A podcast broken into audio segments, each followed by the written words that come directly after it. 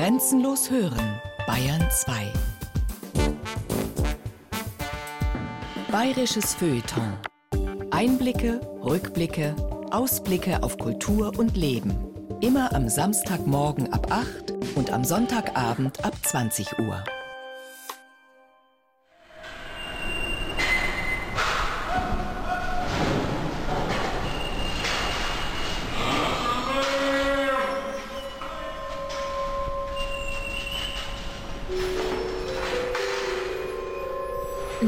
Leicht hat es nicht, der deutsche Metzger. In einem Teenie-Blog im Internet wurde unlängst die Frage diskutiert, was, wenn dein Freund ein Metzgerlehrling ist? Die meisten Antworten waren eindeutig. I, bloß nicht. Einige immerhin versuchten, Liebe und Lebensunterhalt auseinanderzuhalten und gaben zu bedenken, wenn er zärtlich ist. Die Vorbehalte überwogen dennoch deutlich. Was niemanden verwundern kann. In einer Zeit, da man vom Automatenfachmann bis zum Zapfanlagentechniker fast alles werden kann, muss man, weiß Gott, nicht mehr das Fleischerbeil schwingen und sich blutig machen. Im Umkehrschluss bedeutet dies, wer Metzger wird, wird es aus Überzeugung, Neigung, Veranlagung. Oder anders ausgedrückt, Automatenfachmann und Zapfanlagentechniker sind Berufe wie tausend andere. Metzger sein hingegen ist mehr.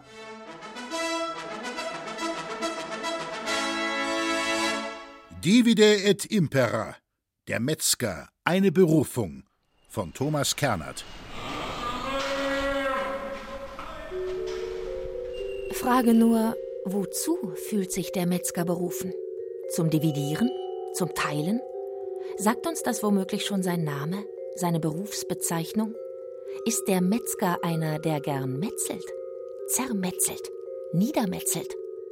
Etymologisch betrachtet metzeln Metzger nicht mehr als Steinmetze, ohne dass dies bei letzterem gleich in Teenie-Blogs zu Spekulationen über deren Eignung als Sozial- bzw. Sexualpartner führt. Liegt das vielleicht daran, dass sich der Steinmetz lediglich an Mineralien vergreift, wohingegen der Metzger ausschließlich organisches Gewebe, sprich Fleisch, bearbeitet? Mit Fleisch haben es auch Ärzte, Physiotherapeuten und Köche zu tun und manche von ihnen metzeln darin bzw. daran ziemlich hemmungslos herum. Dennoch oder gerade deshalb klingt Fleischer, wie der Metzger im Osten und Norden Deutschlands meist genannt wird, irgendwie neutraler. Fleischer ist seit 1966 auch die alleinige und offizielle Berufsbezeichnung der im Fleischerhandwerk Tätigen. Es gibt einen Deutschen Fleischerverband, einen Fleischerverband Bayern sowie Fleischerinnungen in jeder größeren und kleineren Stadt. In München heißt diese Fleischerinnung trotzdem Metzgerinnung. Man ist sich ganz offensichtlich keiner Schuld bewusst.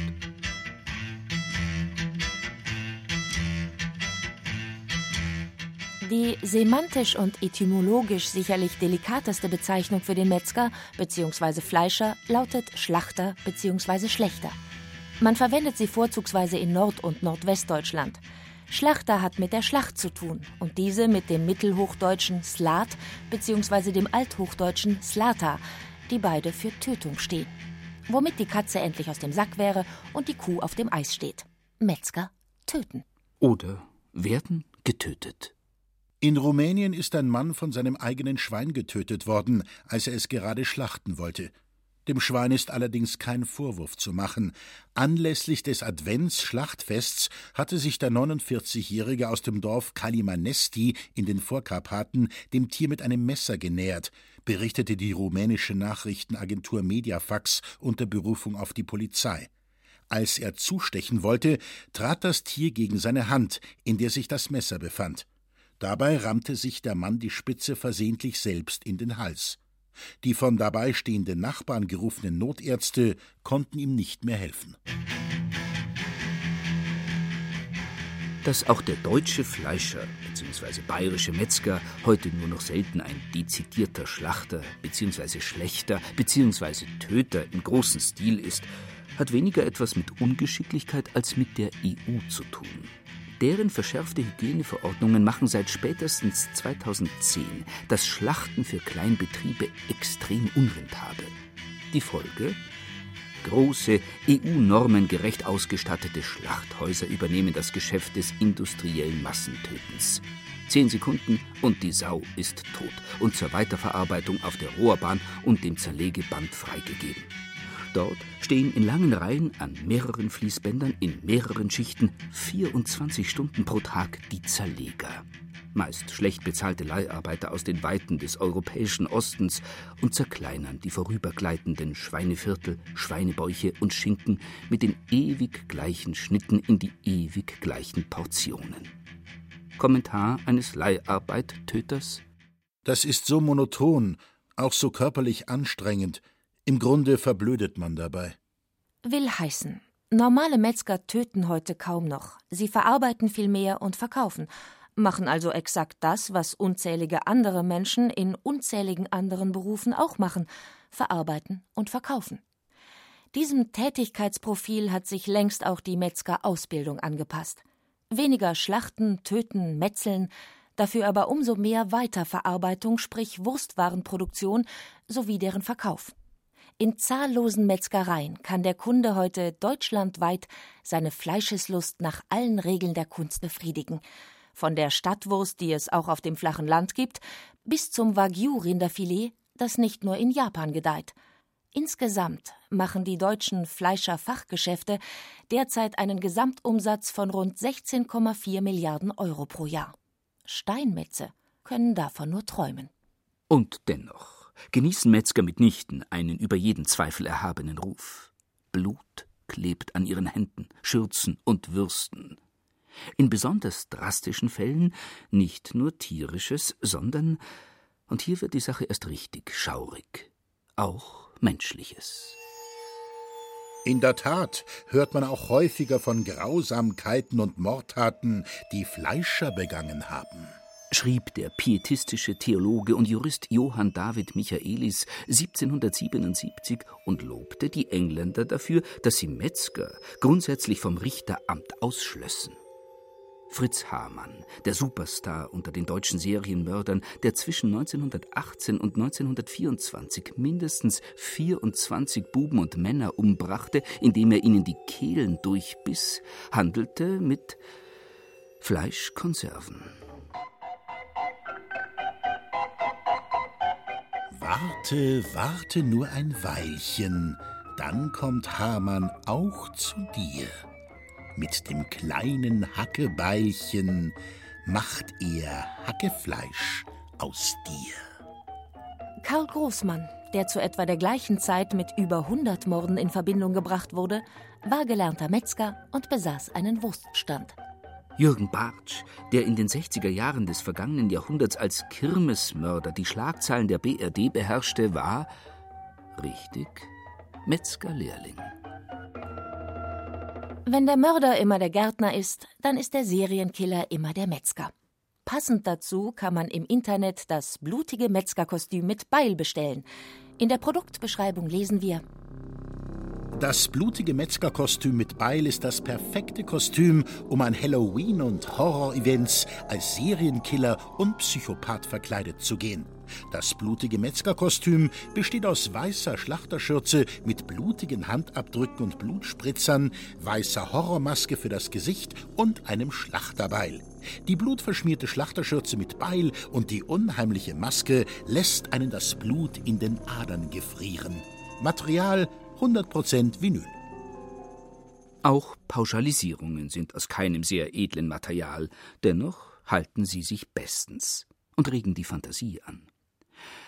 Dass Metzger keine Romantiker sein können, ist Common Sense. Dass sie darüber hinaus meist ein rohes Gemüt besitzen, ebenso. Betritt in einem Fernsehkrimi ein Zapfanlagentechniker die Szene, so ist er in mindestens 50 Prozent der Fälle ein Zapfanlagentechniker und weiter nichts. Ist er aber kein Zapfanlagentechniker, sondern übt er den Beruf eines Metzgers aus, so darf man in 100 Prozent der Fälle davon ausgehen, dass am Ende des Films mindestens 20 fachmännisch zerlegte Mädchenleichen in seiner Tiefkühltruhe gefunden werden. Nicht sehr viel anders nähern sich Literatur und Poesie der Person und der Psyche des armen Fleischers. Martin Walser appellierte deshalb 1965 in einem Gedicht In der Metzger Namen bitt ich Dichter, nicht die Metzger zu verletzen durch Gedichte. Ach, ich weiß, die Poesie braucht Metzger, Messer, Blutgeruch für feines Beispiel. Was aber, wenn ein Metzger abends liest?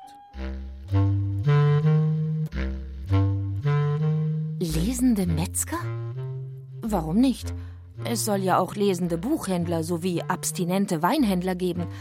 Andererseits hilft man dem verdächtigen Berufsstand der Metzger, indem man ihn mit einer nicht minder verdächtigen Tätigkeit wie dem Lesen in Verbindung bringt? Wohl eher nicht. In Bayern jedenfalls hat die Lesewut unter Metzgern bislang noch keine besorgniserregenden Ausmaße angenommen. Dies liegt sicherlich auch daran, dass weißblaue Fleischer sowohl in der Stadt, vor allem aber auf dem Land Imageprobleme kaum kennen. Im Gegenteil, Metzger scheinen sich in Bayern pudelwohl zu fühlen. Dies belegt allein schon ihre Präsenz. Nirgendwo in Deutschland gibt es so viele Metzgereien wie hierzulande, nämlich über 6000. Zum Vergleich, Nordrhein-Westfalen mit seinen 17 Millionen Einwohnern kommt gerade einmal auf die Hälfte, nämlich 3000, Schleswig-Holstein auf etwas über 400. In Berlin müssen sich 100.000 Einwohner sechs Metzgereien teilen. In Bayern stehen besagten 100.000 48 Metzgereien zur Verfügung, in denen darüber hinaus nicht nur Currywürste und Eisbeine zum Verkauf angeboten werden, sondern Sensationen wie Milz oder Hirnwurst, Geselchtes und Schwarzgeräuchertes. Nicht mitgerechnet sind bei den 6000 Metzgereien übrigens die mobilen Verkaufsstellen auf den zahlreichen bayerischen Wochenmärkten. Der Fairness halber muss freilich darauf hingewiesen werden, dass auch in Bayern die Zahl derer, die sich mit Haut und Haaren dem Fleischerhandwerk hingeben, in den letzten Jahren leicht zurückgegangen ist. Die allgemeinen Vorbehalte gegenüber Blut sowie der Trend zu fleischreduzierter Nahrung spielen in diesem Zusammenhang sicherlich eine gewichtige Rolle. Natürlich besitzen auch Automatenfachmänner und Zapfanlagentechniker in Bayern beste Verdienstmöglichkeiten. Damit das fachliche Können sowie Geschmack und Konsistenz des Pressacks dennoch keine Einbußen erleiden, gibt es seit 1928 in Landshut die älteste und renommierteste Metzgerfachakademie der Welt, die erste bayerische Fleischerschule, kurz erste BFS. Sie ist eine Art Harvard des Fleischerhandwerks, die Hüterin der reinen Wurstlehre und ihrer Derivate, der Lebensmittelhygiene, des Marketing, des Personalmanagement sowie der Rechtslehre. Wer auf der ersten BFS seinen Meister gemacht hat, kann, man verzeihe den Karlauer, die Sau rauslassen.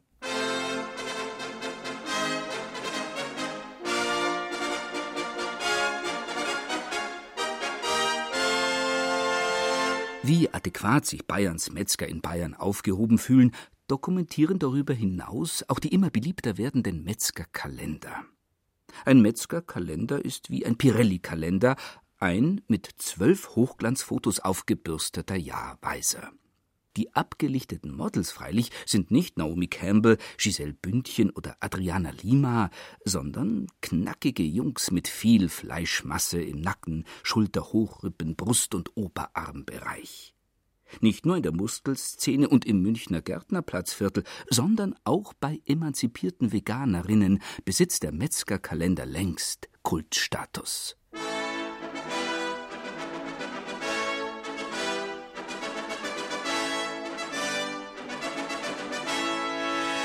Bleibt die Frage, warum ausgerechnet Bayern mit seinen Metzgern so mühelos harmonisiert.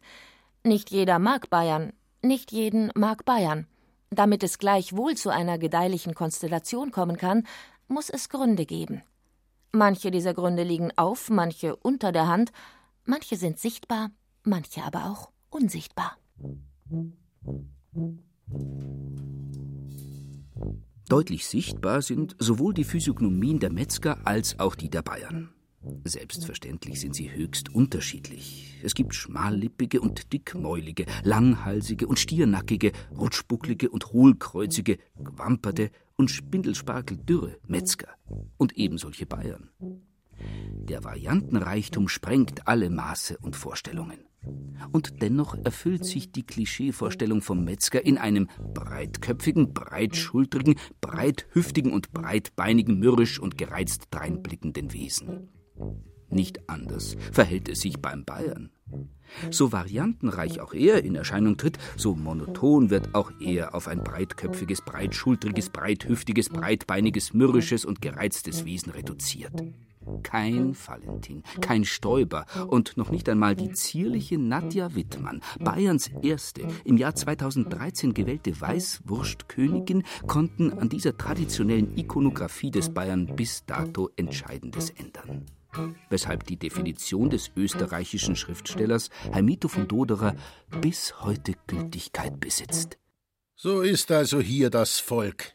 Von einer stumpfen, stierhaften Gereiztheit, Streitlust und Rauflust, die zu der ohnehin bedeutenden Herzensrohheit, welche die Deutschen leider auszeichnet, noch als bayerische Besonderheit hinzutritt. Auf dem Wege all dieser Beobachtungen gelangte ich am Ende zu folgender Definition. Die bayerische Bevölkerung zerfällt in zwei Teile, einen kleineren und einen zweiten größeren. Den ersten bilden die, welche vom Beruf Metzger sind, den zweiten größeren jene, die nur so aussehen. Eine solche Verdichtung des Disparaten bewirkt vor allem das eine. Es verbindet. Wer als weißblaues Klischee in den Spiegel schaut und darin ständig nichts anderes als einen blutverschmierten Metzger sieht, der glaubt, auch wenn ihm noch so sehr vor Blut grausen sollte, irgendwann doch an die Möglichkeit einer schicksalhaften Seelenverwandtschaft. Zumal es kein Geheimnis ist, dass der Bayer auch, der dem vor Blut graust, an keiner Fleischtheke vorbeigehen kann. Bayern lieben Fleisch. Der rote Faden durch alles Essbare besteht für sie traditionell aus organischer Muskelmasse. Mir steh einer Sau ab und dann gibt's ein Zeidel Schweiners mit Gnädel und ein Kraut. Haben wir kein Kraut, dann halt bloß den Braten mit Gnädel. Ist dann's Fleisch in der Sur, gibt's einen Surbraten mit Kraut und Gnädel. Und wenn wir kein Kraut nicht haben, na, du weißt schon. Ist dann's Fleisch gut gesucht, dann wird's gesächt.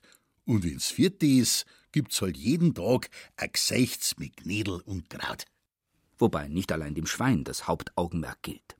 1907 echauffierte sich ein landesfremder Autor Die Münchener Küche dreht sich in der Hauptsache um das ewig Kälberne. In keiner Stadt der Welt wird so viel Kalbfleisch konsumiert als in München. Schon die Frühstücke bestehen hauptsächlich aus Kalbfleisch in allen möglichen Formen der Zubereitung, hauptsächlich Würste und kälberne Eingeweide. Mittags und abends wimmelt es nur so von Kälbernem aller Art. Und dabei reden die Münchner Wirte von einer reichhaltigen Speisenauswahl, ohne zu begreifen, dass die Einseitigkeit der Münchener Kalbsküche nicht mehr übertroffen werden kann. So unterschiedlich sich die verschiedenen Regionalküchen zwischen Coburg und Garmisch auch präsentierten, stets hatten sie reichlich Fleisch im Sortiment. Für den Metzger bedeutete dies, dass er in Bayern seit jeher eine Art Conditio sine qua non darstellte, sprich, ohne Metzger gab's kein Fleisch und ohne Fleisch hatte und hat das Leben keinen Biss. Metzger waren demnach feine Leute, die sich nicht davor ängstigen mussten, am Wirtshaustisch der Dorfhonoratioren keinen Stuhl angeboten zu bekommen. Früher verrichteten die Metzger einer Stadt ihr Handwerk oft gemeinsam an einem zentralen Ort, der städtischen Fleischbank. Dies hatte den Vorteil, dass jeder Metzger dem anderen peinlichst genau auf die Finger schauen konnte. Keinem war es möglich, sich durch irgendwelche Tricks oder unsaubere Methoden einen Wettbewerbsvorteil zu verschaffen. Es herrschte Transparenz in der Konkurrenz. Zumindest in der Theorie. In der Praxis förderte das gemeinsame Schaffen oft auch gemeinsame Interessen, die wiederum zu kollegialer Nachsicht führten. Frei nach dem Motto, wenn du hier wegschaust, schau ich dort weg, kam es mitunter zu gewissen Unregelmäßigkeiten. Selbstverständlich überwachten die Magistrate der Städte Fleischpreis und Fleischqualität, aber nicht immer und überall mit der nötigen Sorgfalt. So beschwerte sich beispielsweise im 18. Jahrhundert ein Adeliger bei der Regierung in Straubing über die lasche Kontrolle der Metzger durch den Magistrat von Kötzting. Das Fleisch sollte hierorts als in einer Gegend, wo man sonst gutes Vieh aufsucht, oft eher vergraben als verkauft geben werden. Denn vielmal laufen schon Beschwerden ein, dass einige der hiesigen Metzger an jenigen Orten, wo wirklich Seuche war, Viech aufgekauft, solches bei der Nacht nach Hause gebracht, geschlacht und in Verkauf geben haben. Dennoch wäre die Behauptung, dass Fleischskandale in Bayern Tradition hätten, mindestens so übertrieben wie die Ansicht, der zufolge ein Zusammenhang zwischen exzessivem Fleischverzehr und der Bildung krebserregender Nitroso-Verbindungen bestünde. Lässt man sich auf derlei Spekulationen auch nur mit dem kleinen Finger ein, so sieht man sich im Handumdrehen mit einer Flut von Analysen und Studien konfrontiert, die alle nur das eine Ziel verfolgen einem den gesunden Appetit an den Herrlichkeiten der Metzgerzünfte mit Hilfe von chemischen Vorgangsbeschreibungen und statistischen Zahlen zu verderben. Am Ende kaut man dann völlig deprimiert auf Nüssen herum, nur um sein Diabetesrisiko um 21 lächerliche Prozentpunkte zu verringern. Für ein Volk, das ständig Hunger hat, kann dies keine ernsthafte Alternative darstellen. Zwar stieg auch in Bayern in den letzten Jahren die Zahl der Bedenkenträger Flexitarier, Vegetarier, Veganer leicht an, dennoch halten drei Viertel der Bevölkerung ihren Fleischkonsum 60 Kilogramm pro Kopf und Jahr nach wie vor für völlig unbedenklich. Was will der Metzger mehr? Dass der Stamm der Bajuwaren bis dato an seiner Fleischeslust nicht zugrunde gegangen ist, beweist indes nicht nur dessen beachtliche Widerstandsfähigkeit, sondern auch und vor allem dessen Religiosität. Wo die Menschen an Gott glauben, besitzt die Sünde einen natürlichen Feind. Der natürliche Feind der Schweinshaxe und des Sauerbratens ist in katholischen Gebieten traditionell die Fastenzeit. Umfasst die fleischfreie Fastenzeit heute nur noch 40 Tage vor Ostern, so betrug sie im Mittelalter nach vorsichtigen Schätzungen bis zu 130 Tage. Noch immer erkennt man den gläubigen Katholiken an Ostern an seiner schlankeren Figur, seiner gesünderen Gesichtsfarbe und seiner offensiveren Heiterkeit. Selbstverständlich wird längst schon niemand mehr zum Fasten gezwungen. Dies war früher anders. Wer in der Fastenzeit oder an einem Freitag Fleisch aß, hatte ein Problem. Er konnte vom Blitz getroffen werden, erblinden oder einer ekligen Geschlechtskrankheit zum Opfer fallen. Einer, der derartiges mit allen Mitteln verhindern wollte, war Kurfürst Maximilian I. Er regierte von 1597 bis 1651, führte die katholische Liga im Dreißigjährigen Krieg, gilt als Begründer des Absolutismus in Bayern sowie als leidenschaftlicher Hexenverbrenner. Ein Heer von Spitzeln sorgte während seiner 54-jährigen Regierungszeit dafür, dass jeder seiner Untertanen einen Rosenkranz bei sich trug und niemand auch nur im Ansatz auf die Idee kam, sich während der Fastenzeit an fleischhaltigen Nahrungsmitteln zu vergreifen. Überfallartige Hausdurchsuchungen sollen an der Tagesordnung gewesen sein. Für die bayerischen Metzger stellte freilich weder die Fastenzeit im Allgemeinen noch Maximilian I. im Besonderen ein Problem dar. Obgleich sie in jenen Zeiten unter verstärkter Beobachtung standen, galten sie mitnichten als Heiden oder Antichristen. Im Gegenteil.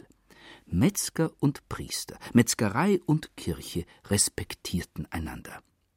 Die Tatsache, dass viele Metzgerinnungen seit jeher in ihren Innungswappen nicht nur Hackebeile oder Stierköpfe, sondern alternativ dazu auch oft das Osterlamm mit Auferstehungsfahne führten, belegt dies mehr als deutlich. Nach der Einführung der Gewerbefreiheit in Deutschland bestätigte der Deutsche Fleischerverband bei seiner Gründung 1875 in Gotha dieses Motiv als offizielles Siegel der Metzgerzunft.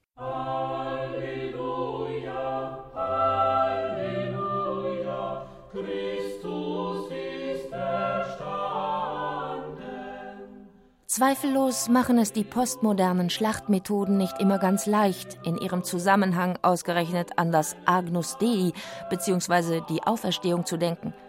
Andererseits, wer brachte den Göttern in jenen dunklen Zeiten, da es noch keine Tierschutzvereine und keine Veganerlobby gab, die Opfer dar? Exakt, die Priester.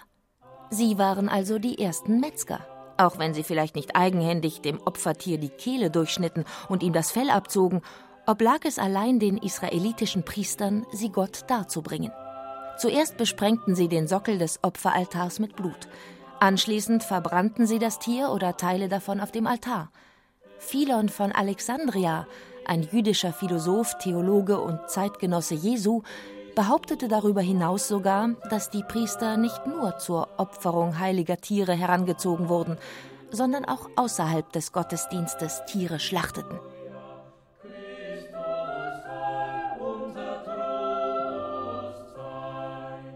Wie dem auch sei. Altisraelitische Opferriten mögen zwar einen Zusammenhang zwischen dem profanen Akt des Schlachtens und der sakralen Geste des Opferns herstellen, erklären aber trotzdem nicht, wie genau sich das christliche Osterlamm in die Metzgerheraldik verirren konnte. Was aber auch nicht weiter ins Gewicht fällt, denn keiner weiß es, weder die Metzger noch die Innungsmeister noch der bayerische Metzgerverband.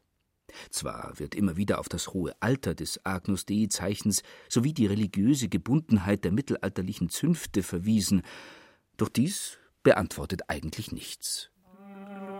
Das eine immerhin lässt sich wohl konstatieren. Religiöse Völker mögen ihre Metzger. Und die Bayern waren ein religiöses Volk. Zwar zerlegten sie nach ihrer Christianisierung ab dem 9. Jahrhundert keine Opfertiere mehr, dafür aber umso mehr Nutztiere. Frei nach Mose, Kapitel 9, Vers 3. Alles Lebendige, das sich regt, soll euch zur Nahrung dienen. Dabei achtete man selbstverständlich auf die Empfindsamkeiten der Schäfchen Gottes und schlachtete kein Tier während der Messe. Die Todesschreie des Schlachtviehs sollten die heilige Andacht nicht unnötig stören.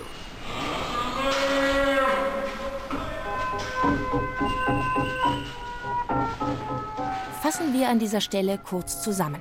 Bayern liebt seine Metzger, weil sich erstens Klischee Bayern und Klischee Metzger wie eineige Zwillinge gleichen. Weil zweitens er, der Bayer, immer hungrig ist und er, der Metzger, keine Nüsse verteilt.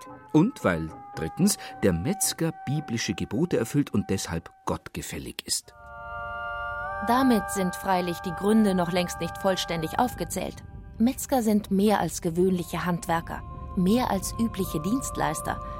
In ihrem scheinbar so alltäglichen Tun bewahren sie ein geheimes Wissen auf, praktizieren eine uralte Wahrheit, die gleichzeitig sehr modern ist, die Wahrheit vom Ganzen und seinen Teilen. Das klingt kompliziert und ist es auch ein klein bisschen. Betrachtet man das Tun des Metzgers so nüchtern und distanziert wie nur möglich, so lässt sich feststellen, Metzger zerteilen Ganzes. Das Zerteilen gehört zu ihren Kernkompetenzen. Im fachgerechten Zerteilen animalischer Ganzheiten zeigt sich, wer ein Metzger und wer nur ein Metzler ist. Letzterer veranstaltet ein Gemetzel, ersterer hingegen zerlegt das Rind fein säuberlich in Hochrippe und Roastbeef zum Braten, Unter- und Oberschale zum langsamen Schmoren, die Kugel zum Kurzbraten, den Kamm und die Spannrippe zum Kochen, die Brust zum Haschieren und das Filet zum Komponieren. Der Wagen ist nicht seine hundert Teile, schrieb einst Platon und wollte damit sagen, das Ganze ist stets mehr als seine Teile. Tatsächlich machen vier Räder, zwei Achsen sowie ein paar Bretter als Ladefläche erst zusammengebaut, also als Ganzes, Sinn.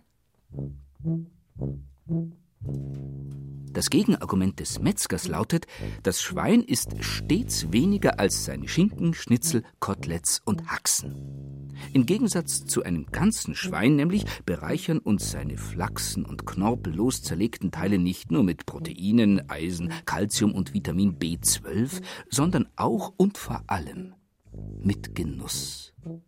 Vorausgesetzt freilich, das Ganze wurde nicht industriell gemästet, industriell geschlachtet und industriell zu einem tiefgekühlten Partyschnitzel Wiener Art oder einem Balkanröllchen weiterverarbeitet.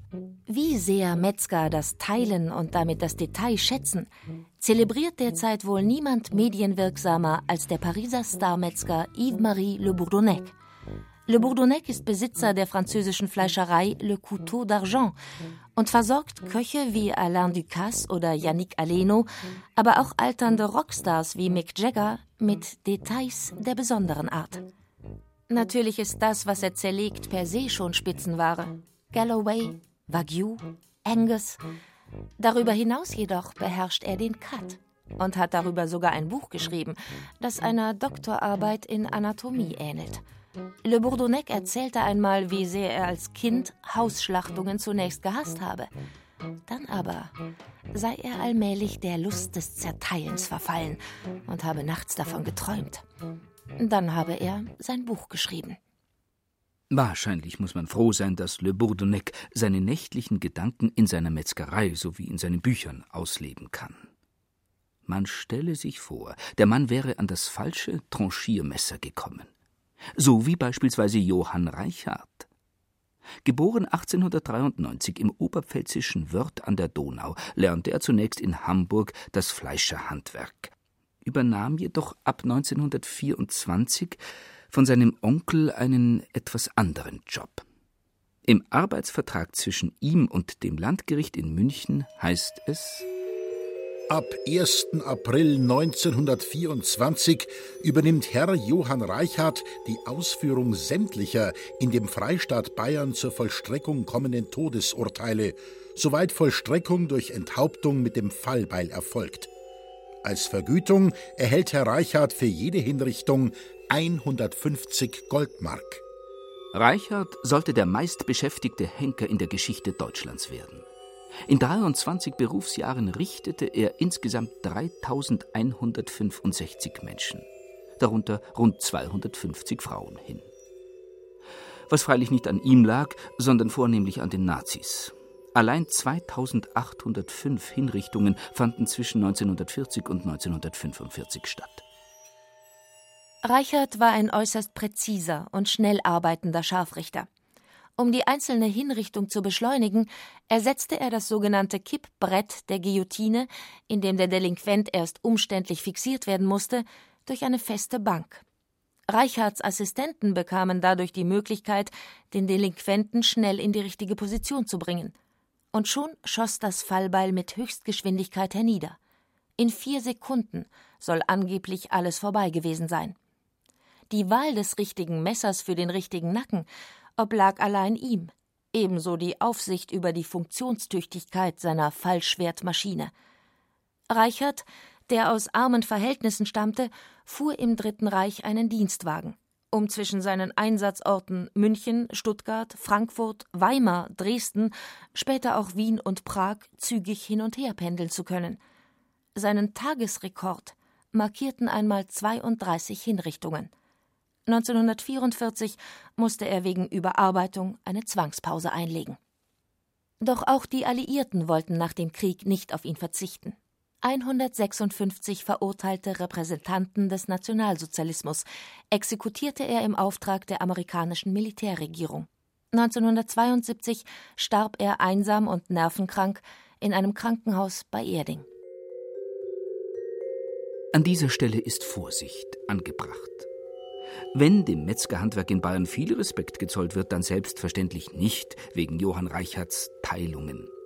Auch wenn sich letzterer stets als bloßer Vollstrecker von Gerichtsurteilen sah und sich darüber hinaus um eine humane Optimierung des Hinrichtungsvorgangs bemühte, bleibt sein Tun doch problematisch.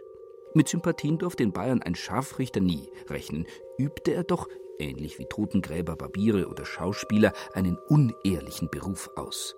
In der Kirche und im Wirtshaus saß er traditionell abseits. Ihn zu berühren war tabu. Gleichwohl besitzt man in Bayern durchaus ein gewisses Fäbel fürs Teilen. Ganze Sachen mögen zwar oft besser sein als halbe Sachen, dem großen Ganzen geht man trotzdem gerne aus dem Weg. Der Bayer denkt vorzugsweise kleinteilig. Man ist sich selbst am nächsten und hat seine eigene Meinung. Je fragmentarischer diese ist, desto intensiver wird sie gehegt, gepflegt und verteidigt. Frei nach dem Motto, auch kleine Glöckchen können bimmeln. Statt zum großen Überblick tendiert man zum engen Tunnelblick. Und wenn dabei zwei zusammenwachsen, dann wird es nicht harmonisch, sondern gefährlich. Das sogenannte große bayerische Staatswappen ist nichts anderes als ein bunter Fleckerlteppich mit Raubtiermuster. Man könnte auch sagen, der Metzger separiert Schnitzel, der Bayer sich selbst. Als Separatist oder besser möchte gern Separatist träumt er ständig davon, etwas anderes, eigenes, partikulares, Schnitzel- oder Kotelettartiges zu sein. Man kann dies jedoch nur dann mit entsprechendem Identitätsgewinn betreiben, wenn man Teil eines größeren Ganzen ist, so wie beispielsweise Bayern ab 1871 durch den Beitritt zum Deutschen Kaiserreich. Zwar existierten auch zuvor schon größere Ganzheiten, denen das Land als Teil angehörte, das Heilige Römische Reich Deutscher Nation, der Rheinbund, der Deutsche Bund, der Deutsche Zollverein, doch niemals zuvor konnte sich Bayern intensiver an seiner Teilartigkeit reiben und ergötzen als ab 1871. Rhetorisch besonders stark machte dies Georg Heim, Führer der katholischen Bauernbewegung und Mitbegründer der Bayernpartei. Einer seiner schönsten, bis heute gern zitierten Sätze lautete Wir Bayern hatten schon eine Kultur, als sich in der Mark Brandenburg noch die Wildschweine den Arsch an den Fichten gewetzt haben.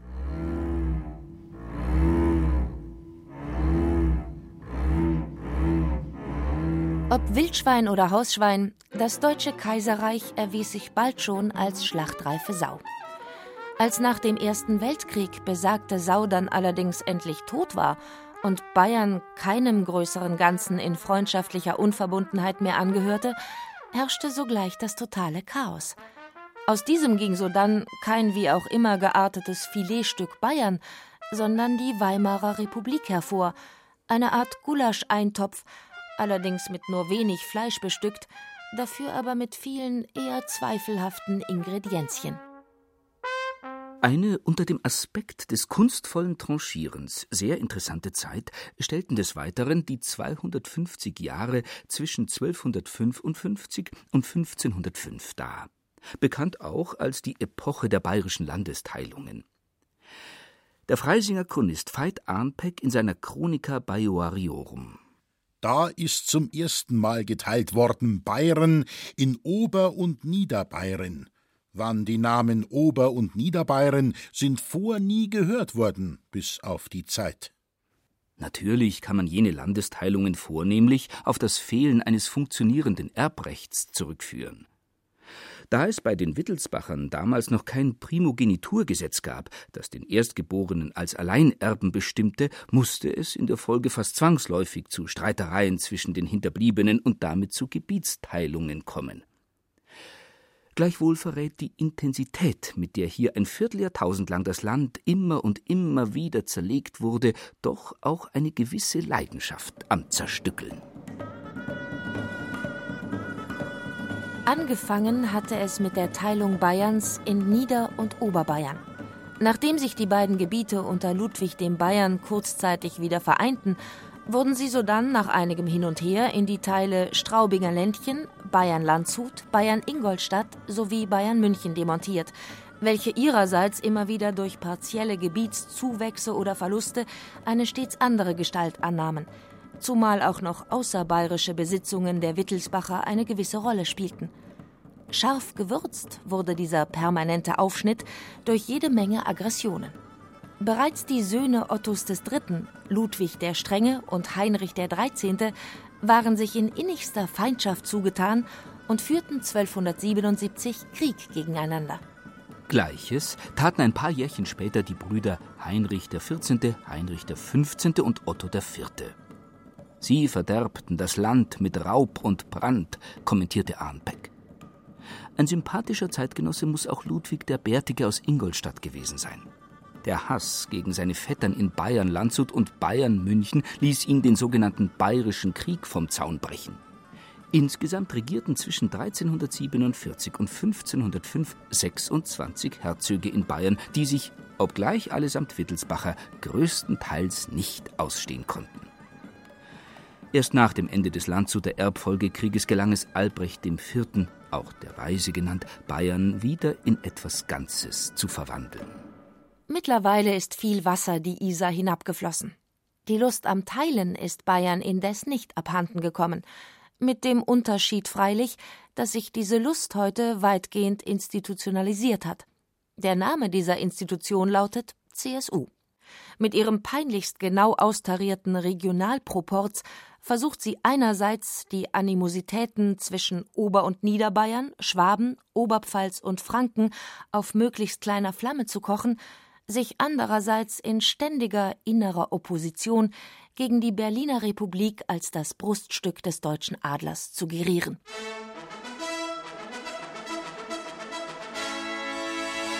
Einer, der letzteres ganz besonders gut hinbekam, war Franz Josef Strauß. Im Hauptberuf deutscher Skandalpolitiker und langjähriger Ministerpräsident von Bayern, im Nebenberuf Ananaszüchter in Alaska sowie Mensch mit Ecken und Kanten. Obgleich sein Auftreten und seine Person sehr konträre Reaktionen hervorriefen, war er weniger ein dezidierter Teiler als vielmehr ein versierter Austeiler.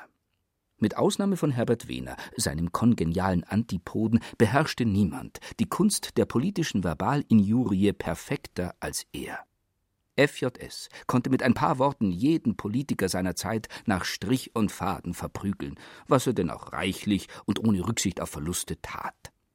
Seine Lieblingsopfer waren natürlich Sozis aus allen Landesteilen Deutschlands, aber auch in Bayern gab es einige Kandidaten, die er regelmäßig öffentlich abwatschte.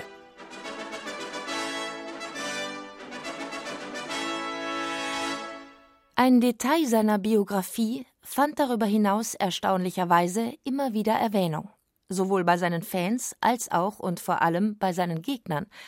Die Tatsache nämlich, dass er ein Metzgersohn war. Für viele Bayern klang dies ausgesprochen beruhigend. Metzgersöhne bewahren allein schon aufgrund ihrer ihnen bzw. ihren Metzgervätern angedichteten Körpermasse Bodenhaftung. Und FJS besaß eine wahrlich bodenhaftende Körpermasse. Bei seinen Gegnern hinterließ sein imposantes Lebendgewicht freilich weniger den Eindruck von Bodenhaftung als vielmehr den von Brutalität. Mit der Benennung Metzgersohn wollten sie deshalb stillschweigend eine genealogische Vorbelastung andeuten. Noch stillschweigender sollte vielleicht sogar das frühneuhochdeutsche Wort Metze durchschimmern. Eine Metze ist eine Hure, ein Metzensohn demnach ein Hurensohn. Bekannte postmoderne Metzgersöhne sind unter anderem Joschka Fischer, Stefan Raab, der Unternehmer Anton Schlecker sowie der Spiritus Rektor des FC Bayern München, Uli Hoeneß. Allesamt Persönlichkeiten, die, wenn sie etwas teilen, dann höchstens die Meinungen anderer über sie. Ansonsten jedoch stehen sie eher dafür, äußerst disparate Dinge sehr erfolgreich in ein großes Ganzes zu verwandeln. Fischer verwandelte beispielsweise Pflastersteine, Basisdemokratie und Ökologie in eine politische Karriere, die ihn am Ende zum Vizekanzler der Bundesrepublik Deutschland machte. Raab verwandelte ein hohes musikalisches Talent in Tateinheit mit schlechten Witzen und einem zu Schadenfreude neigenden Naturell in Deutschlands beliebtesten Entertainer. Schlecker verwandelte Drogerieartikel und systematisches Lohndumping in ein europaweites Unternehmen mit 15.000 Filialen und 50.000 Mitarbeitern. Anschließend ging er pleite. Uli Hoeneß schließlich verwandelte sich mit Hilfe eines ambitionierten Schwabinger Fußballvereins, viel geschäftlichen Geschicks sowie einiger Dummheiten zu einem der beliebtesten Diskussionsgegenstände der Merkel-Republik. Woraus folgt, dass Metzger nicht nur zerteilen, sondern mit der gleichen Unbefangenheit auch zusammenfügen können. So analytisch sie beim Tranchieren sein mögen, die andere Seite ihrer Seele dient eindeutig der Synthese. Erinnert sei in diesem Zusammenhang sogleich an einen leider namenlosen Metzger, der im Gefolge von Kurfürst Karl Theodor 1778 von Mannheim nach München übersiedelte.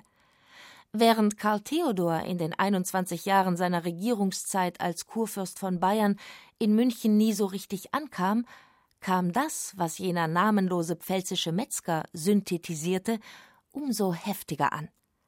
Eine Mischung aus gepökeltem, grob entsehntem Rindfleisch sowie fettem Schweinefleisch, Wasser, Zwiebeln, Salz und Majoran, genannt Leberkäse. Bis heute begegnet man diesem Produkt mit Standing Ovation, weshalb es auch zu einem der beliebtesten Steh- und Gehgerichte Bayerns avancierte. Gerade wenn der Alltagsstress mitunter keine besinnlichere Nahrungsaufnahme erlaubt, schenkt einem ein Biss in eine Leberkässemmel ein kleines Stückchen Glück und nährt dadurch nicht nur den Leib, sondern auch die Seele. Weltweit viel bedeutender als der Leberkäse ist freilich die Wurst. Sie hat nicht nur meist zwei Enden, sondern stellt das ultimative Herzstück des fleischerhandwerklichen Synthetisierens dar. Wie die Wahrheit ist die Wurst eine aus verschiedenen Bestandteilen zusammengesetzte Fülle an Substanzen, Gerüchen, Farben, Nuancen, Wirkungen und Würzungen. Die Wahrheit ist heterogen und fettig, und die Wurst ist es auch. Und ja, oft sind in der Wurst nicht nur Fleisch und Gewürze, sondern auch Reismehl, Sojapulver, Natriumcitrate, Natriumacetate, Diphosphate, Ascorbinsäure und Glukosesirup. Ganz zu schweigen von den verschiedenen Experimenten einiger Metzger mit K3-Fleisch und ähnlichen Dingen, die aus der Wurst eine essbare Mülltonne gemacht haben. Die bange Frage, was ist drin, ist oft alles andere als Wurst. Nichtsdestotrotz hat der Philosoph, Gastrosoph und Wurstologe Harald Lemke sicherlich recht, wenn er weiter fragt: Ist nicht das meiste irgendwie verwurstet? Wurstartig in Form gebracht, Wurst egal, vollgestopft und tatsächlich ohne künstliche Geschmacksverstärker oft nicht genießbar? Die Wahrheit zeigt sich oft in einer bloß oberflächlichen Einheit und schönen Erscheinung, hinter der mannigfaltiges, heterogenes und banales, aber auch hässliches und übles stecken kann. Mit anderen Worten, die Wurst ist nicht nur ein Potenzsymbol bürgerlichen Wirtschaftens, das selbst aus Abfällen und Resten noch einen Mehrwert generiert, sie ist auch ein Abbild der Welt. Oder in Wittgensteinscher Manier formuliert, die Wurst ist alles, was der Fall ist. Weshalb ohne Wurst die Welt erstens unvollständig, zweitens unvorstellbar wäre. Wann die erste Wurst das Licht der Welt erblickte, ist unbekannt. Doch bereits Homer erwähnt sie im 18. Gesang seiner Odyssee mit folgenden Worten: Hier sind Ziegenmagen mit Fett und Blute gefüllet, die wir zum Abendschmaus auf glühende Kohlen geleget. Wer nun am tapfersten kämpft und seinen Gegner besieget, dieser wähle sich selbst die beste der bratenden Würste. Die Wurst belohnt den Sieger, aber auch den kleinen Mann. Man trifft sie im Gourmet-Restaurant und auf der Straße an, sie räkelt sich auf Porzellan und auf Pappe. Goethe, Friedrich der Große, Luther sowie die halbe Menschheit verehrten und verehren sie. Wurstsorten gibt es reichlich, angeblich über 1500, unterteilt in Brühwürste, Kochwürste und Rohwürste. Die Weißwurst ist eine Brühwurst, die Leberwurst, sofern nicht beleidigt, eine Kochwurst und die Salami eine Rohwurst.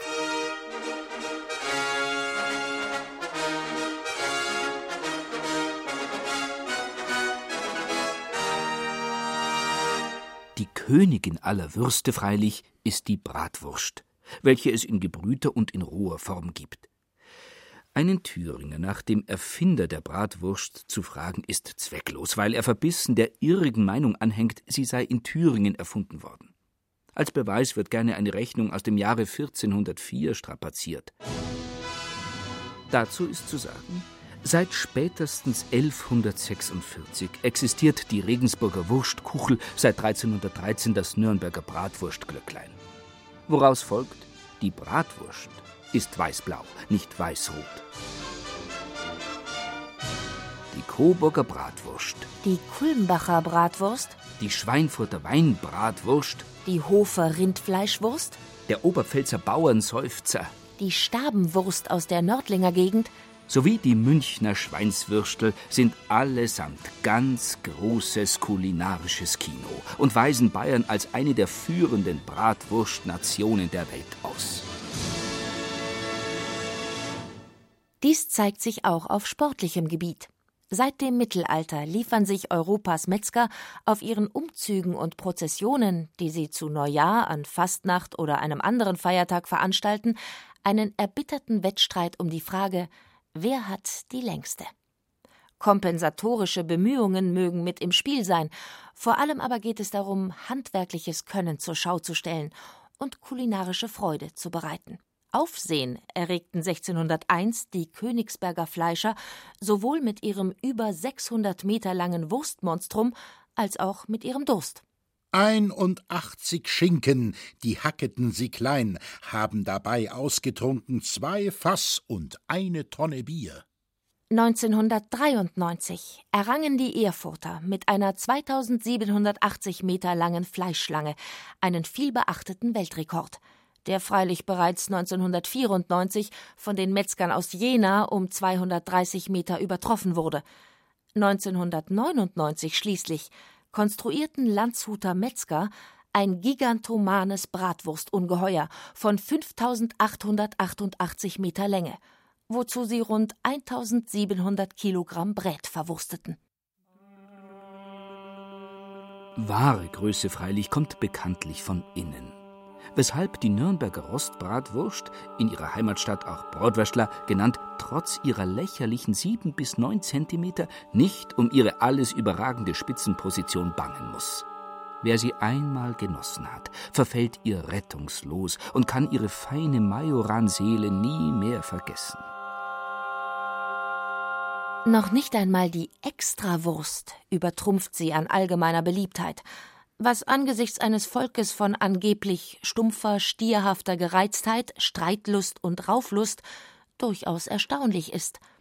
Extrawürste bestehen weniger aus fein gewolften Tierteilen und Gewürzen, als vielmehr aus Privilegien, Sonderrechten und Ausnahmeregelungen. Hergestellt werden sie nicht in der Fleischwirtschaft, sondern in der Vetternwirtschaft – Ihr kulinarischer Wert ist marginal, dennoch werden sie vor allem auf höheren Ebenen mit großer Leidenschaft genossen. Auch von Genossen. Einige dieser Extrawürste freilich sind schwer verdaulich und vernebeln die Sinne. Und schon findet sich der strahlende Günstling als Hans Wurst auf dem Abstellgleis wieder. Und so bleibt Bayern ein Land der Metzger. Auch wenn immer mehr ausländische Produzenten den heimischen Markt mit ihren Hamburgern, Salsice, Chorizos und Susuks entern, lässt man sich nicht beirren. Einen Krustenschweinebraten, ein Tellerfleisch, einen Bierschinken, einen Presssack kann man nach menschlichem Ermessen nicht toppen. Die einen sind Ergebnisse fachgerechten Zerteilens, die anderen Produkte kenntnisreichen Kombinierens. Beides macht den Metzger. Natürlich gibt es heute viele sehr interessante andere Berufe, vom Automatenfachmann bis zum Zapfanlagentechniker. Ohne Metzger geht es trotzdem nicht. Zumindest nicht hierzulande, wo der moralische Rigorismus des Vegetarismus die Menschen noch nicht gänzlich in Herbivoren umgepolt hat. Noch sind sie deshalb die heimlichen Könige Bayerns, und man möchte ihnen zurufen, teilt weiter und herrscht. Divide et impera, wie es bei Machiavelli, der übrigens kein Metzger war, heißt. Aber denkt daran, haltet unsere Wurst sauber. Denn wer betrügt, wird im nächsten Leben ein Tofu-Würstchen.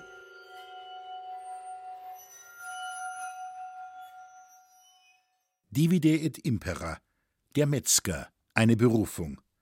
Sie hörten ein bayerisches Feuilleton von Thomas Kernert. Es sprachen Caroline Ebner, Peter Weiß und Christian Jungwirth. Ton und Technik Cordula Vanschura. Regie der Autor. Redaktion Ulrich Klenner.